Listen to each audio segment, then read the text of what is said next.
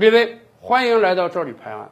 韩国的疫情正在扩散中，咱这么讲吧，按照人口比例来讲，实际上韩国确诊的比例已经都高于我国了。在这个紧要当口呢，韩国政府最近做出了一个决定，要驱散韩国境内超过三十万的非法劳工。当然，这些非法劳工主要来自东南亚，其中泰国的非法劳工人数最多，达到了十二万到十四万之多。韩国政府最近发出一个通告啊，说所有你们这些非法入境在韩国非法打工的劳工呢，现在给你们个机会，你们自己主动出来报名，然后回到你们的国家去，我们就不把你记到黑名单中，以后还允许你正常的到韩国来，而且没有任何罚款。我们这个禁令呢，定到三月三十一日。三月三十一日之后，如果你再被我们发现你是非法劳工，对不起，我们就给你遣返，而且给你列到黑名单之中，十年之内不允许你访问韩国，还有巨额罚款。是的，韩国政府真是很紧张啊！一旦疫情在这三十万的劳工中爆发，这些人还在韩国待着，那怎么办？但是啊，我们倒是很怀疑韩国政府的这个驱散令好不好用，因为其实过去几年每隔一段时间。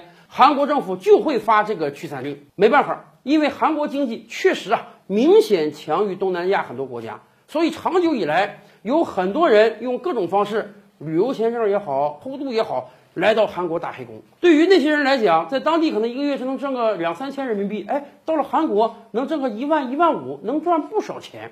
所以过去几年，韩国政府明知道国内有超过三十万的非法劳工啊，也是每隔一段时间就发这个驱散令，说。我们指定时间啊，你只要走了，我就不追查你。但是没有多少人走，为什么？人家要挣钱还巴不得呢。但是这一次确实有点不同了。你想啊，疫情到来的时候，咱们国家都紧张到什么状态了？村村封，路路封，以至于啊，我们以前节目讲过，什么传销组织啊，十几年的逃犯啊，那都被这场人民战争打败，得主动找这个公安投案自首去了。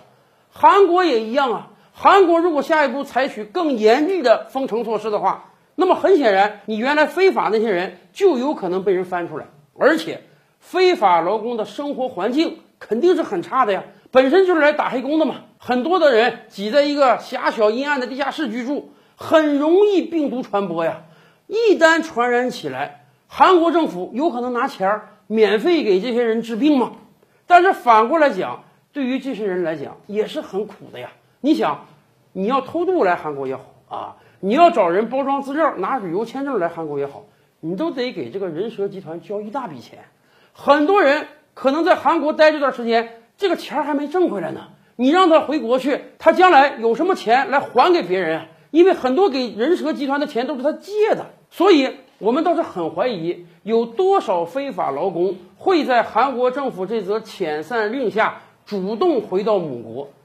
而且说实话，即便回到本国，那也是个麻烦事儿啊。咱就说泰国吧，如果今天真的有十万非法劳工从韩国回到泰国，泰国要不要给这些人隔离啊？一旦不隔离，这些人很有可能成为泰国爆发的起点。而要隔离，这也是相当大的一笔费用。所以啊，韩国的这个非法劳工问题，一定得是我们最近一段时间关注的重点。操作不好，这就是一个巨大的雷呀！更多大千世界，更多古今完人，点击赵吕拍案的头像进来看看哦。赵吕拍案，本回书着落在此。欲知大千世界尚有何等惊奇，自然是且听下回分解。